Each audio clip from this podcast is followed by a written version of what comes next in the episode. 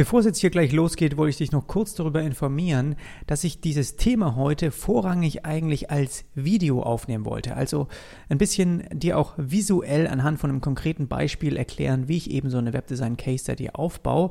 Das heißt, du findest zu diesem Thema heute auch bei mir auf dem YouTube-Channel ein Video, das einfach so ein bisschen bebildert auch zeigt, wie ich konkret an dem Beispiel eben auch den, den Case Study aufgebaut habe. Ich glaube, das zeigt das Ganze nochmal ein bisschen besser.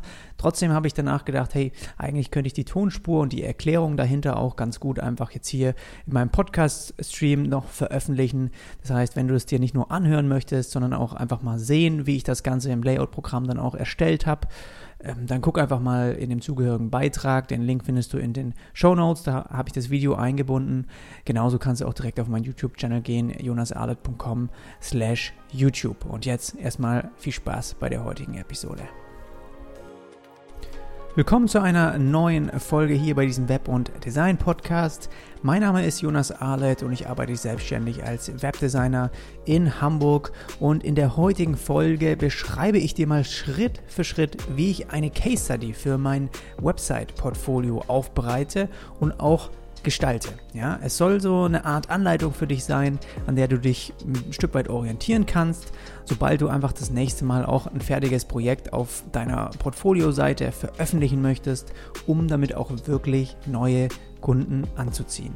Und ich zeige dir anhand eines konkreten Beispiels, das ich auch letztens fertiggestellt habe, auf welche Inhalte das so ein bisschen ankommt, wenn man das Pro Projekt eben beschreibt, wie ich das Konzept auch für die Struktur und den Aufbau erstellt habe und wie ich versuche eben jedem Projekt einfach bei so einem Webdesign-Portfolio so ein bisschen was Eigenes zu geben. Und ich glaube, es ist ganz spannend und sind ein paar gute Einblicke dabei, die dir vielleicht weiterhelfen.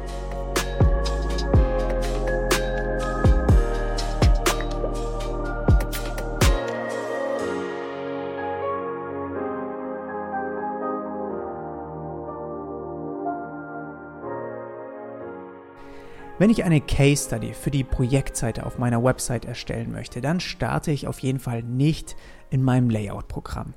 Ich beginne erstmal damit, dass ich die Themen aufschreibe, die ich in dem Projekt auch an den Betrachter letztendlich kommunizieren möchte. Und da es sich hier um eine Case Study für mein Webdesign-Portfolio handelt, geht es primär auch darum, neue potenzielle Kunden zu überzeugen und ihnen zu helfen, sich ein Stück weit auch darin wiederzuspiegeln. Ja? Und es könnte also gut sein, dass das Projekt von einem ähnlichen Kunden zum Beispiel gesehen wird, vielleicht aber auch von einem Unternehmen, das gleiche Herausforderungen oder Probleme hat und sofort sieht, dass ich diese für sie lösen könnte. Und alles, was ich also in diesem Fallbeispiel jetzt integriere, sollte auch auf dieses Ziel auszahlen. Solltest du dir also dahingehend bei einem bestimmten Bereich nicht sicher sein, ja, ob du ihn überhaupt jetzt in so einer Case Study integrieren solltest, dann betrachte es einfach aus der Sicht eines Kunden. Wenn du darüber nachdenkst, was einen neuen Kunden dann am besten überzeugt, ja, dann ist es weniger jetzt zum Beispiel die Typo oder deine Farbpalette oder irgendwie eine schicke Animation. Bevor er dich für einen Auftrag bucht, ja, möchte er vor allem mehr Sicherheit haben, dass du ihm auch wirklich helfen kannst, seine Ziele zu erreichen. Und was wir also mit einer Case Study möchten, ist, dass der Betrachter aus dem Projekt sofort herauslesen kann, dass wir ihm einen Zuwachs an Wert liefern können. Und genau das versuche ich auch zu erreichen. Und in diesem konkreten Fallbeispiel heute, welches ich dir jetzt hier auch vorstellen möchte, konzentriere ich mich wirklich auch genau darauf.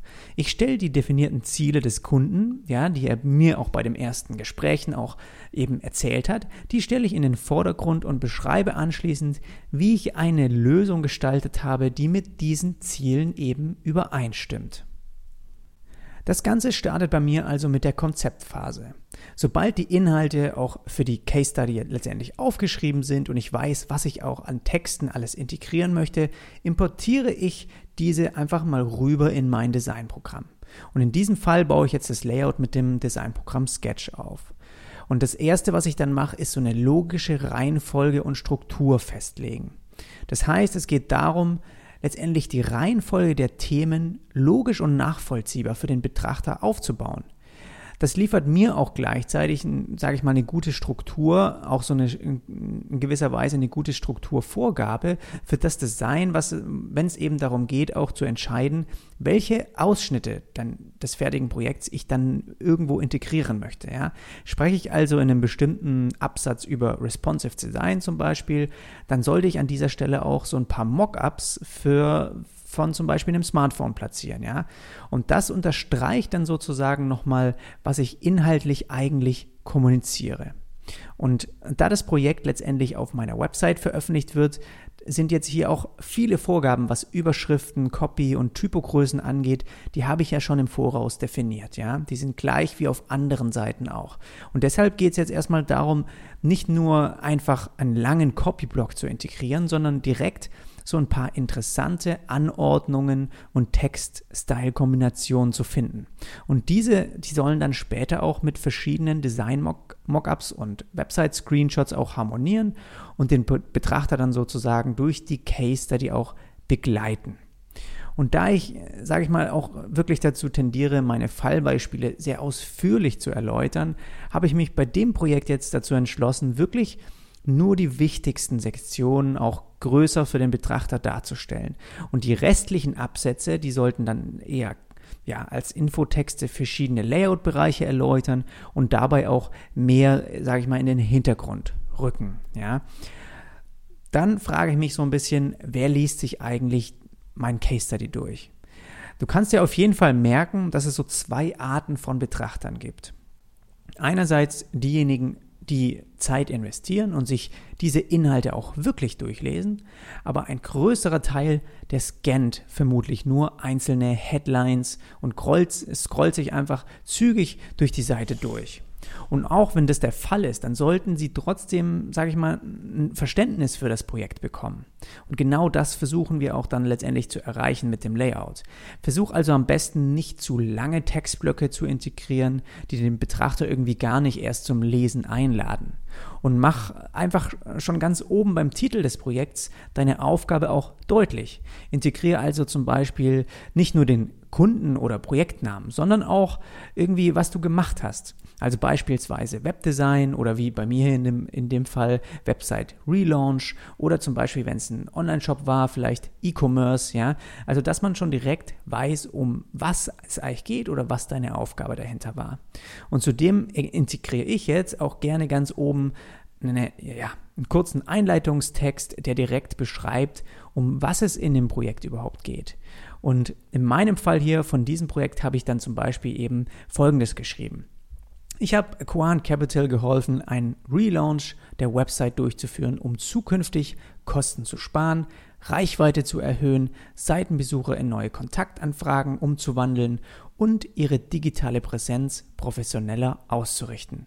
Das heißt, ich versuche in ein paar knappen Sätzen, wenn möglich in einem Satz, zu beschreiben, was das ganze Projekt eigentlich war und worum es da ging.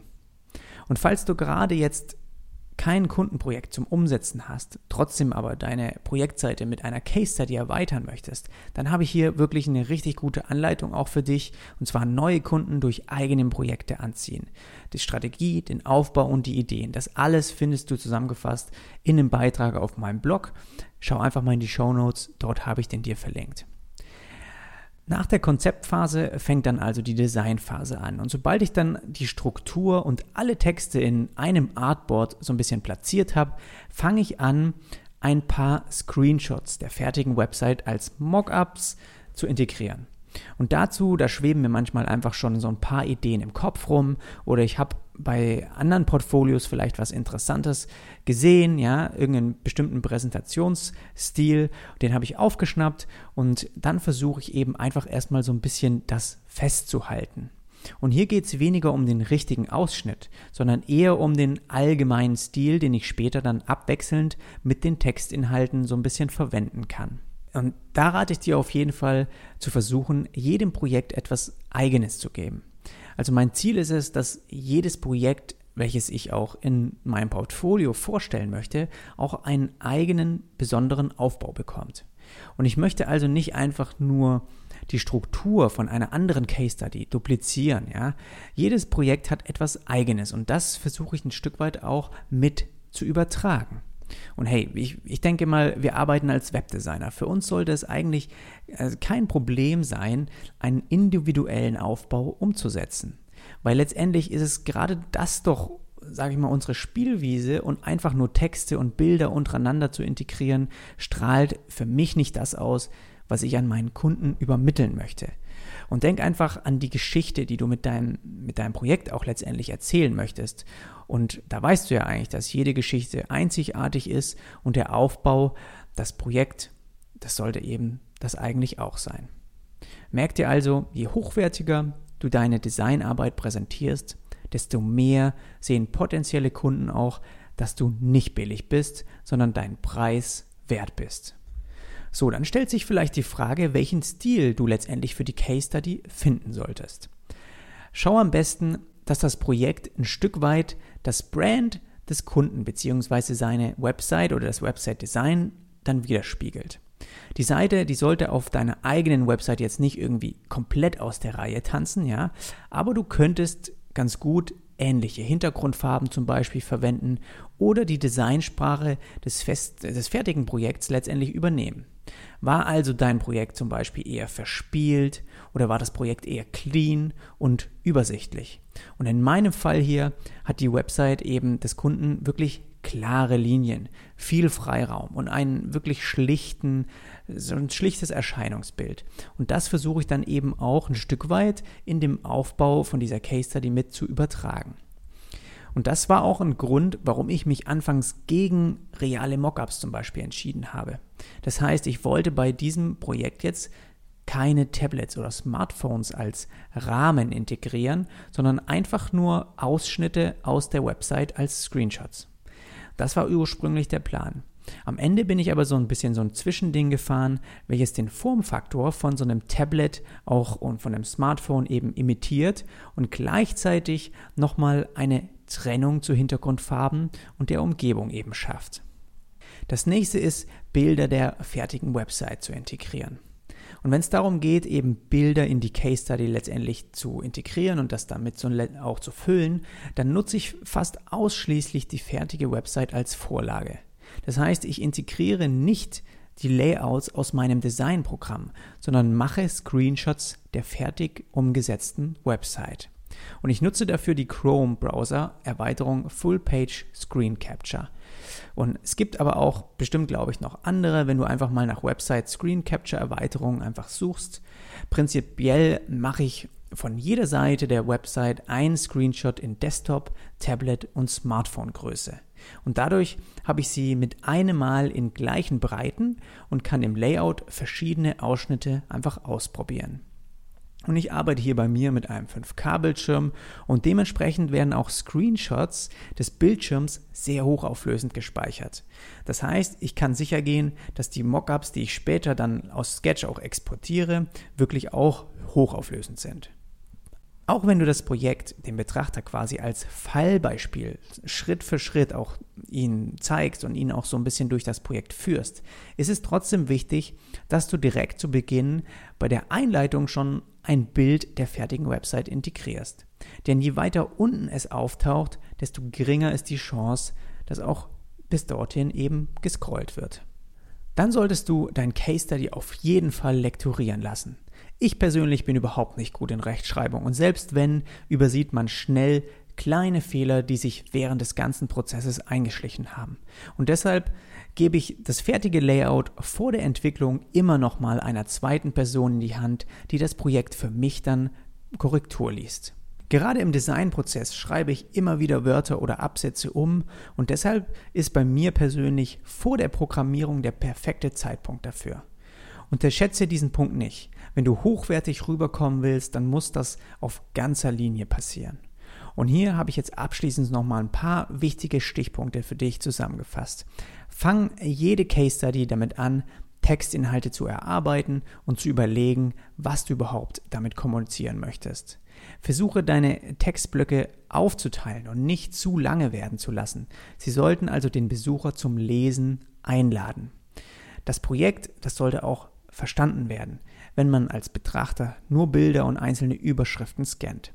Integriere nicht einfach nur Bereiche, weil du sie irgendwie als Designer gut findest. Ja, sie sollten auf jeden Fall auch einen Zweck oder ein Ziel erfüllen, das der Kunde eben an dich gestellt hat.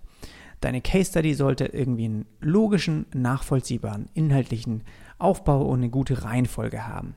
Integriere auf jeden Fall ganz oben schon ein Bild des fertigen Projekts und nicht erst am Ende.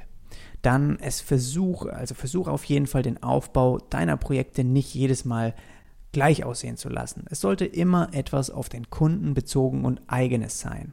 Und als Abschluss, lass deine Inhalte der Case Study auf jeden Fall Korrektur lesen. Ich hoffe, ich konnte dir heute damit so ein bisschen einen guten Einblick geben, wie ich persönlich an so eine Case Study rangehe und das Ganze auch für meine Projektseite erarbeite. Falls du zu diesem Beispiel, den ich heute jetzt durchgegangen bin, falls du das Projekt einfach mal anschauen möchtest, schau einfach bei mir auf die Website jonasarlet.com slash Projekte. Dort habe ich einige Case Studies integriert Manche sind umfangreicher wie andere, aber letztendlich kannst du dort vielleicht einige der Punkte auch wiederfinden, die ich heute hier angesprochen habe. Und ja, dir einfach so ein paar Dinge abschauen, die dir vielleicht auch helfen, dann letztendlich neue Kunden zu generieren. Abschließend würde ich dir hier ganz gerne noch meinen Premium-Zugang von diesem Podcast hier empfehlen. Falls du das interessant findest, was ich so ein bisschen dir auch erkläre, falls du auch da Interesse dran hast, dein Design-Business auf das nächste Level zu bringen, dann hol dir einfach einen Zugang bei mir auf dem Patreon-Account. Das ist der Ort, wo ich jeden Monat mehrere Sonderfolgen veröffentliche, wo ich auch viel mehr Projekthintergründe zeige und auch über Kosten und sehr detailliert auch über eben Kundenaufträge rede.